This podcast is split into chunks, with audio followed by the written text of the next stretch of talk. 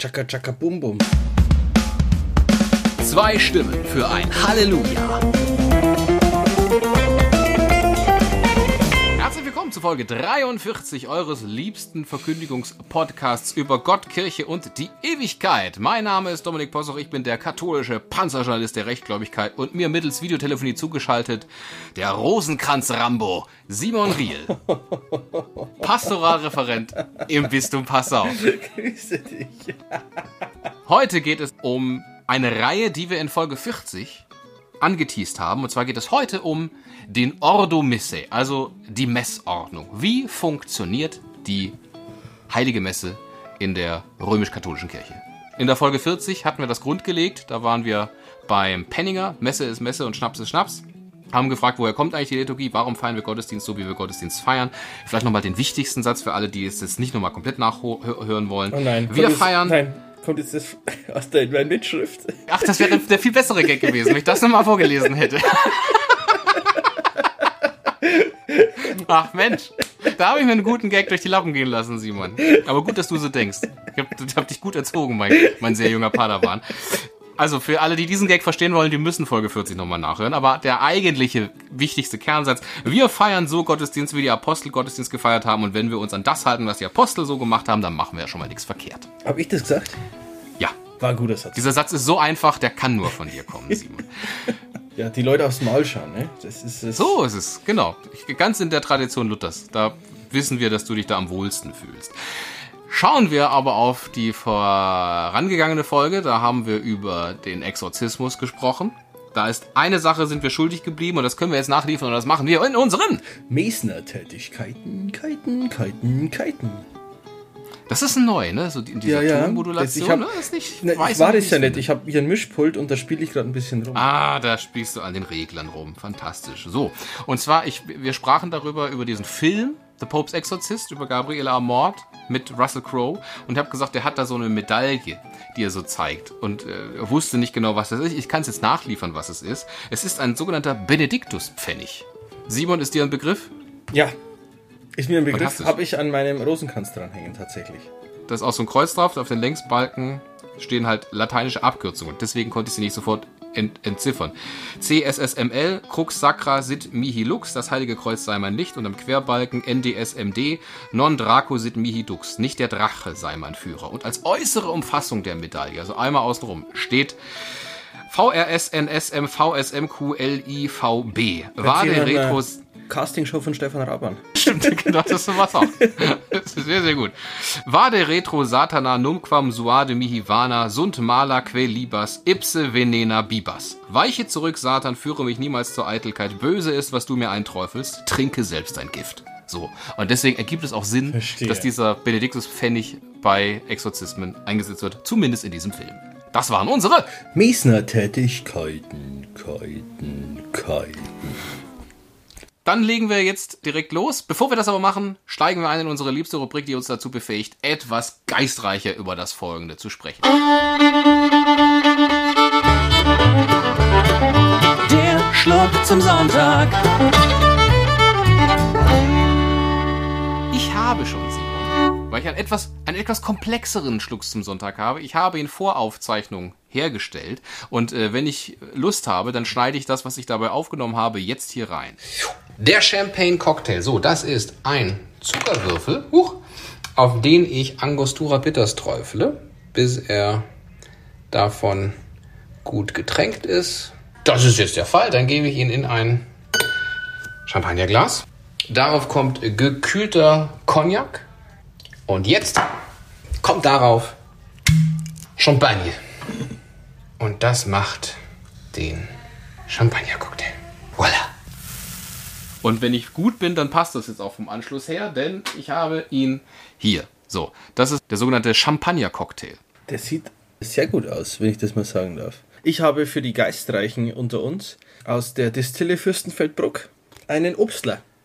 Denn wir alle wissen, Obst ist gesund und macht stark und es braucht man, gerade bei den Temperaturen braucht man viel Obst und Flüssigkeit. Und was gibt's da Besseres, als das Ganze zu kombinieren? In diesem Sinne, In diesem Sinne. Prost. Sind diese kleinen Flaschen eigentlich dazu gedacht, dass man direkt raustrinkt, oder? Kann man, das ist ein, ein Glas Flachmann. Und aus einem normalen Flachmann würdest du ja auch direkt trinken. Nee, ich frage im Freibad immer nach, habt ihr, habt ihr ein kleines Glas da? Wenn ich aus Bringst du dir kein Schnapsglas selber mit? nicht ins Freibad. Eigentlichen Thema. Und weil ich ja angekündigt habe, es ist eine Reihe, habe ich für anlässlich Einen dieser extra Reihe Jingle. einen extra Jingle, Jingle gemacht für die Reihe der Ordo Misse.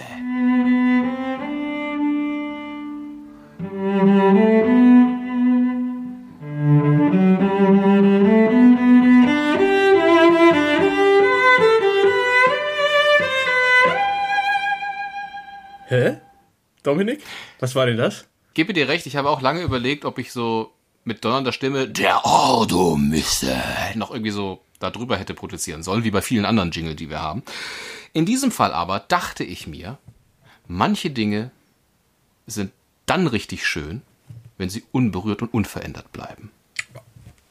Oh, und somit ist die Folge auch schon beendet, weil schöner und besser könnte man es nicht sagen.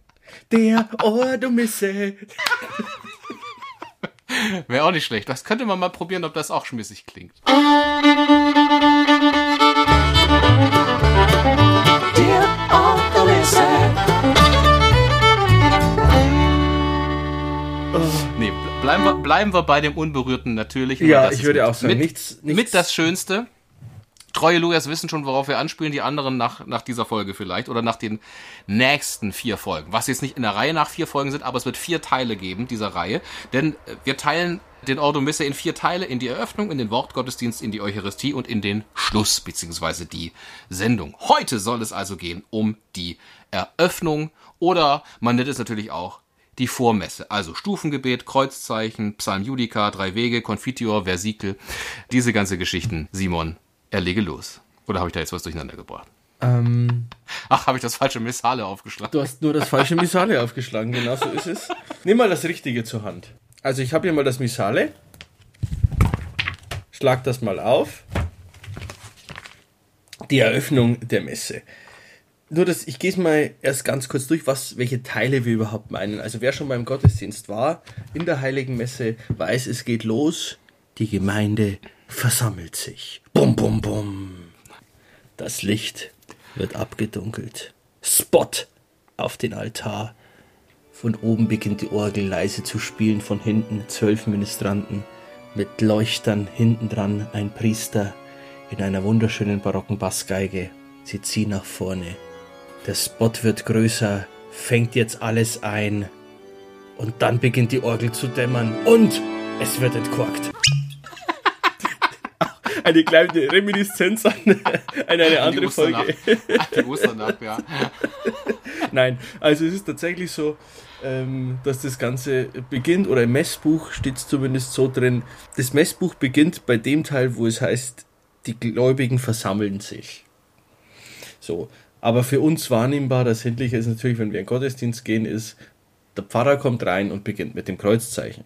Also das Kreuzzeichen, dann eine kurze Statio, begrüßende Worte sind es, dann Schuldbekenntnis, Kyrie, Gloria und Tagesgebet. Diese sechs Punkte gehören zur Vormesse, äh, zur Eröffnung in der Heiligen Messe, zum Anfangsteil der Messe. Dann geht's weiter mit dem Wortgottesdienst.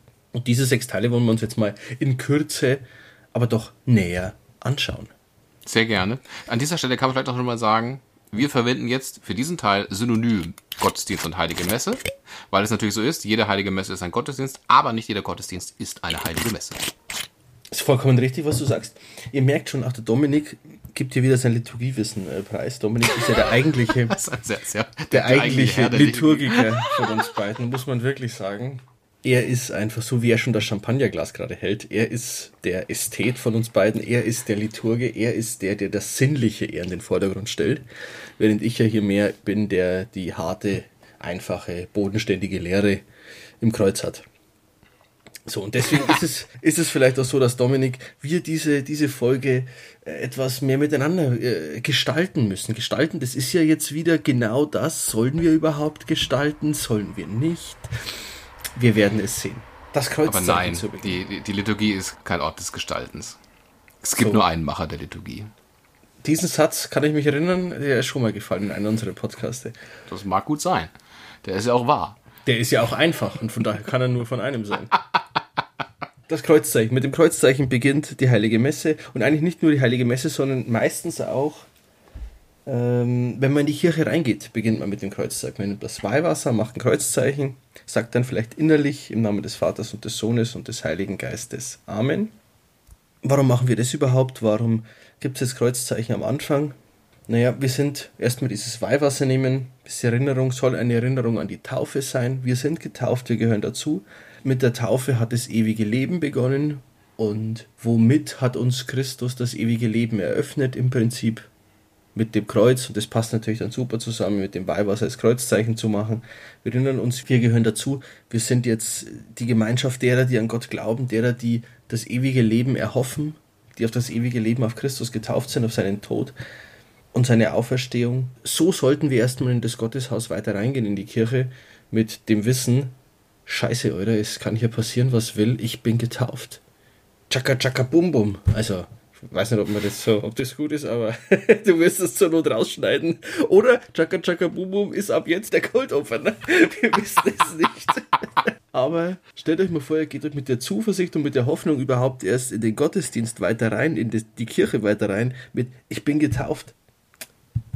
What the hell should happen? Ich bin getauft. Fantastisch. Es geht fantastisch los und es hört großartig auf. Eine praktische Frage. Ja. Was machst du, wenn du zu viel Weihwasser noch an den Fingerspitzen hast? Es gibt eine, eine Sententia Pia, eine zwar fromme, aber weniger gewisse Lehrmeinung. Ich weiß nicht mal, ob das eine Lehrmeinung ist, aber so eine, so eine Frömmigkeit halt, dass jeder Weihwassertropfen, den man zu Boden gibt mit seiner Hand, der, wo man das Kreuzzeichen gemacht hat, der ist ein Tropfen für die Seelen, für die armen Seelen im Fegfeuer, der hilft für die armen Seelen im Fegfeuer. Von daher ist genau das, was ich tue. Ich mache das Kreuzzeichen, habe ich dann noch sehr, sehr nasse Hände. Dann gebe ich das immer äh, zu Boden und denke dabei an die armen Seelen im Fegfeuer.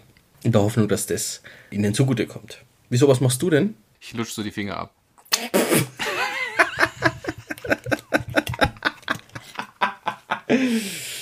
Gehen wir direkt weiter zur Statio, zur Begrüßung.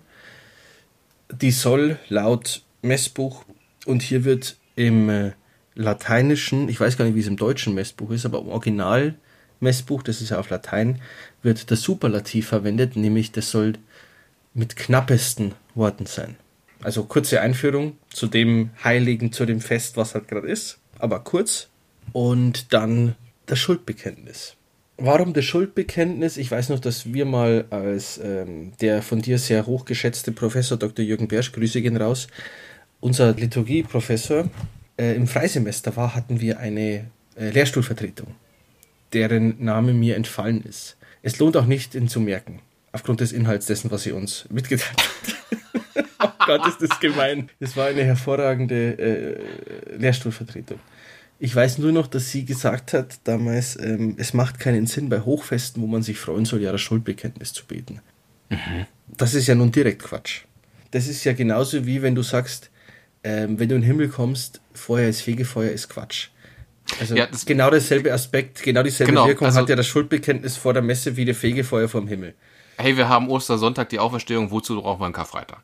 Genau, exakt das wäre das. Also das Schuldbekenntnis ist schon ein wichtiger Teil.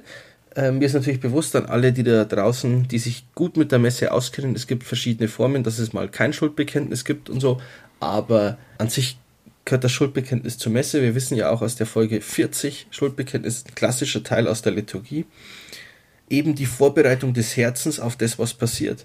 Umso besser kann ich dann dabei sein. Übrigens für alle, die sehr noch in der Scholastik im Denken verhaftet sind oder überhaupt Rubrikenreiter sind.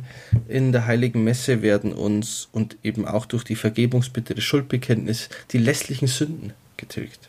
Von daher geht gerne und häufig in die Heilige Messe zur Tilgung der lässlichen Sünden. Haben wir schon mal über lässliche und schwere Sünden gesprochen? In der Absolution aktiviert Abwehrkräfte. Genau, Schuldbekenntnis, wichtiger Teil der Messe. Eben die Vorbereitung des Herzens auf die Feier, dass man da besser dabei sein kann. Und ehrlicherweise, jedes Herz braucht Vorbereitung für das absolute, für das absolut reine, für das absolut schöne, für das absolut wahre, braucht jeder Vorbereitung. Dann das Kyrie. Das Kyrie ist, also Kyrie auf Deutsch Herr, Kyrie eleison, Herr, erbarme dich. Das ist kein, wie es manchmal äh, vielleicht fälschlicherweise kommt, keine, kein, keine Bitte, kein, kein Bittruf, wo man davor dann irgendwie eine Fürbitte stellt noch, sondern Herr, erbarme dich, ist eher zu vergleichen mit dem Einzug Jesu in Jerusalem. Hosanna dem Sohne Davids, der Herr, Jesus ist der Herr, sein Huldigungsruf eigentlich. Ein Huldigungsruf. Das heißt, wenn ihr mal Kyrie-Rufe in der Pfarrei schreiben sollt, dann könnt ihr euch folgendes merken: Beim Kyrie-Ruf sagt ihr dem Herrn, wie toll er ist. Herr, du bist auferstanden, du bist großartig, Herr, erbarme dich. Herr, du hast uns von unseren Sünden befreit, Christus, erbarme dich. Einfach sagen, wie toll er ist, und das ist ein Kyrie-Ruf. Hat, glaube ich, auch den Ursprung eben aus dem Huldigungsruf für vorbeiziehende Herrscher. Genau. Genau. Das ist ja nicht mal was ursprünglich religiöses, genau, sondern äh, für Herrscher, die vorbeigezogen sind. Der Kyrie-Ruf hat auch in der Symbolik ist der schön, wenn ihr mal aufpasst, im Prinzip wird kommt zweimal Herr erbarme dich, dann zweimal Christus erbarme dich und dann noch zweimal Herr erbarme dich. Das ist jetzt nicht, wie manche vielleicht denken, zweimal an Gott Vater, zweimal an Jesus Christus und dann zweimal an den Heiligen Geist, sondern es ist immer an den Herrn, an Jesus Christus gerichtet. Und eben die Symbolik dreimal zwei, also dreimal zwei, Herr, erbarme dich, Christus, erbarme dich, Herr, erbarme dich. Und jedes davon wird zweimal gesagt, also dreimal für die Dreifaltigkeit, zweimal für die zwei Naturen Jesu. Er war ja einmal Mensch und einmal Gott, das sind die beiden Naturen Jesu. Und da steckt so ein bisschen Zahlensymbolik drin, in dem Herr, erbarme dich. Früher hat man das neunmal gesungen oder gebetet, wegen dreimal drei. Also dreimal Herr, erbarme dich, dreimal Christus, erbarme dich, dreimal Herr, erbarme dich. Auch da Zahlensymbolik.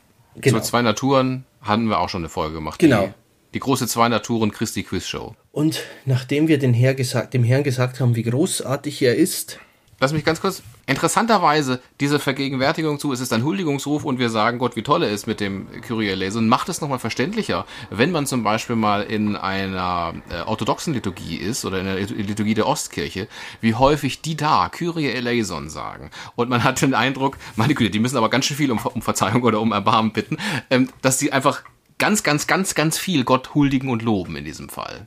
Da gibt's ja dann so, also ich, du kennst es auch aus, Wunderschön, aus, dem ja, Kolle- genau. aus dem Kollege, wo dann dran steht, Kyrie eleison, Klammer auf 40 Mal, Klammer Genau, zu. fantastisch gesungen auch. Wer mal die Chance hat, sich eine ostkirchliche oder byzantinische Liturgie oder die Liturgie des heiligen Johannes Chrysostomus anzuschauen, mitzufeiern, auf jeden Fall mal die Chance wahrnehmen. Es ist auch fantastisch, diese, diese Liturgietradition. Dann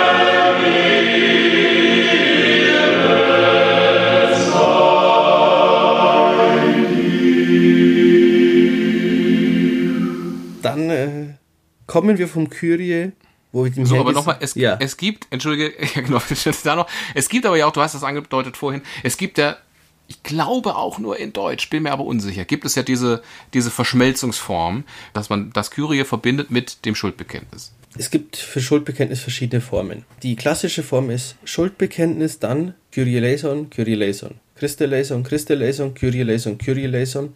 Dann kommen wir weiter zum Gloria. Dann gibt es die Form, wir lassen das Schuldbekenntnis weg und haben vor jedem Kyrie-Ruf eben diesen, dieses, dieses, ich sag ihm, wie großartig er ist. Also, Herr, du bist großartig. Das heißt dann kein Schuldbekenntnis. Herr, du bist großartig, Kyrie eleison. Christus, du bist der Beste, den es gibt, Christe eleison. Boah, bist du krass. Herr, erbarme dich. Kyrie eleison. Und dann Miseriatur, ähm, der allmächtige Gott erbarme sich uns, erlasse uns die Sünden nach und so weiter. Das gibt's. Und dann gibt's noch die Form mit, mir liegt's auf der Zunge. Erbarme dich. Herr, unser Gott, erbarme dich, denn erbarme wir haben- dich, denn wir haben vor dir gesündigt. Das Weise Herr ne? uns Okay. deine Huld, genau. Huld und schenke uns dein Heil. Nachlass, Vergebung und Verzeihung. Genau, das ist so die dritte. Das, das gibt es auch noch, diesen Teil. Das, äh, als, äh, aber dass man da dann direkt sagt, ähm, die Kyrie-Rufe sind kein Huldigungsruf mehr, das wäre mir nicht bekannt. Aber ich kann das Ganze, Dominik, notiere es bitte für die Mesner-Tätigkeit und erinnere mich ungefähr 20 Minuten, bevor wir die nächste Folge aufnehmen, dran, Ja. dass ich das nachschaue. klingt jetzt wie ein Gag, aber Es ist halt leider wahr. gehen wir über vom Kyrie zum Gloria. Das werden alle Leute wissen, die äh, schon mal so gesungene Messen von Bach, Händel, Haydn, Mozart, was weiß ich was äh, gehört haben, wissen, da gibt's ein Kyrie und dann kommt ein Gloria. Was hat es damit auf sich, dass dann irgendwann der Vorsteher der Liturgie singt Gloria in excelsis Deo? Oder Gloria in excelsis Deo? Wir kommen vom Kyrie-Ruf, vom Huldigungsruf und gehen über in den Lobgesang Gottes. Und das hat äh, auf sich. Ihr erinnert euch vielleicht Weihnachten. Es ist ganz still auf dem Feld. Und plötzlich. Wird entkorkt. Nein, auch das vielleicht. Das, da bin ich mir jetzt unschlüssig. Ich war nicht dabei. Aber es kommt vor allem ein Engel zu den Hirten und verkündet ihnen eine große Freude. Und wer diese Stelle nachlesen möchte, beziehungsweise an Weihnachten, falls wir einen Luja haben, das, der nur an Weihnachten und Ostern in den Gottesdienst geht, da kennt er diese Stelle eh aus dem FF, weil es eine der beiden ist, die er nur hört. Ehre sei Gott in der Höhe und Friede auf Erden den Menschen seiner Gnade. Das ist äh, aus dieser Weihnachtsszene. Und das hat man eben dann in die Liturgie übernommen als das Lob Gottes nach dem Kyrie. Und deswegen auch ist dieser Text an sich relativ fest. Der darf auch nicht geändert werden. Also statt dem Gloria darf man jetzt nicht einfach singen Lob, Lob, Lob, Lob, Lob, Lob, Lob, Lob, Lob, Lob. So, also nicht einfach nur Lob Gott oder irgendwie so, sondern das ist ein klarer Text und der muss auch äh, drin sein. Ihr seht es im Gotteslob auch, da steht dann, äh, wenn ihr Gloria-Texte habt, sollte da rechts oben oder links oben in klein Gloria auch stehen, damit man weiß, das sind wirklich genehmigte, zertifizierte Gloria-Lieder und nicht irgendein Quatsch. Und nach dem Gloria folgt das Tagesgebet. Das Tagesgebet heißt deshalb Tagesgebet, weil es nochmal in besonderer Weise die Intention des Tages, heißt des Hochfestes, des Heiligen oder was mit aufnimmt. Im Gegensatz zum Hochgebet, das werden wir dann später sehen, das nimmt es eher weniger bis gar nicht auf. Nimmt das Tagesgebet den, dieses Tagesfest eben konkreter in, in äh, Augenschein und ist dann anamnetisch, epikletisch aufgebaut, Dominik. Du wirst uns erklären, was das bedeutet, als alter Liturgiker, der du bist. Oh, ich habe das, das Wort schon lange nicht mehr gehört. Gerade ist es mir, gerade ist es mir wieder. Durchzuckte es meinen gesamten Körper. Ich wollte was anderes. Ich wollte gerade ein, ein äh, er weiß es nicht mehr, liebe Nein, doch, weiß ich schon. Ich wollte nämlich ein Tagesgebet hervorholen. Das von heute. man- Und dann könnt Ja. ihr jetzt rausfinden, wann wir aufnehmen. In der Zwischenzeit kannst du mal erklären, was anamnetisch ekletisch ist. Das wollt anamnetisch, epikletisch, das wolltest du doch machen. Aber ich kann es gern für dich machen, um da, dich nicht bloßzustellen. Außer natürlich, du machst jetzt plötzlich einen Schnitt und dann hört man deine Stimme. Anamnetisch epikletisch kommt von Anamnese und Epiklese, also übersetzt von vergegenwärtigen und herabrufen.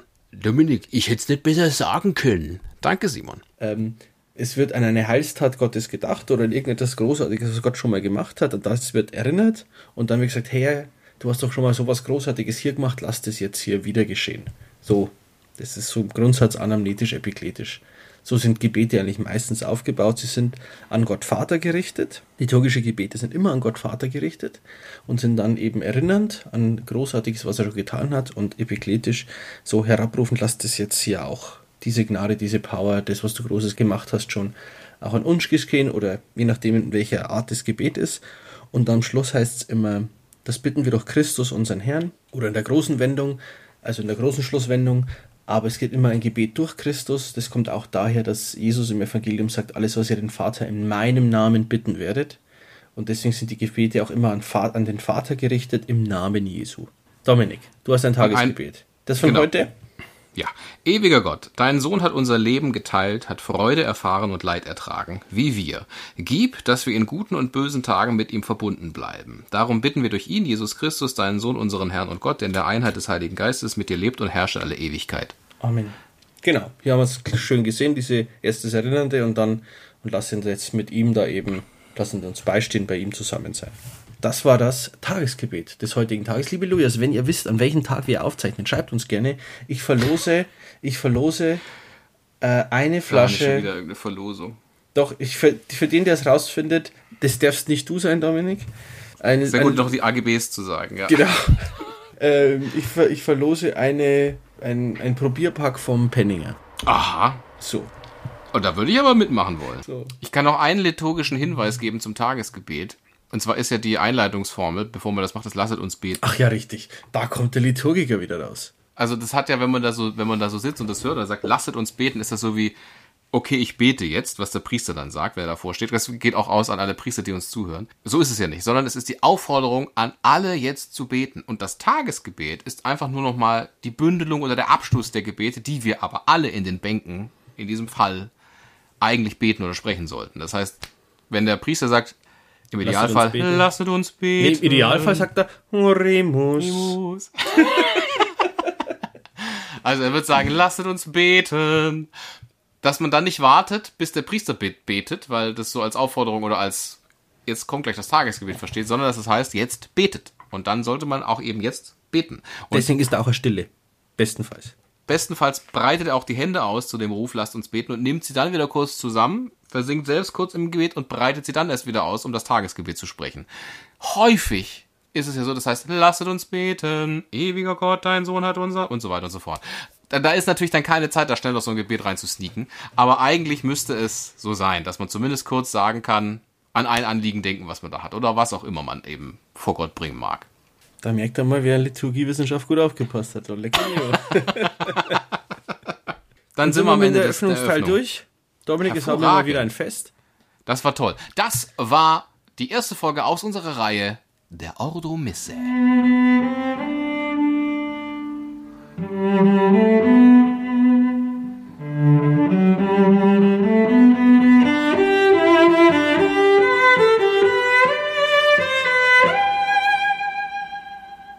Das war der erste Teil der Heiligen Messe. Schaltet ein, abonniert äh, auch vor allem und ähm, ja, folgt uns. Ihr könnt uns nirgendwo folgen, wir haben keine, keine Accounts, aber abonniert uns einfach auf dem Podcast-Hörer eurer Wahl und dann verpasst ihr auch nicht die nächsten Folgen, wenn es dann irgendwann vielleicht auch um den zweiten Teil der Messe geht, was dann Wortgottesdienst sein wird. Denn zwei Stimmen für ein Halleluja ist besser im Abo. Amen. Einen schönen Sonntag! Amen. Zwei Stimmen für ein Halleluja!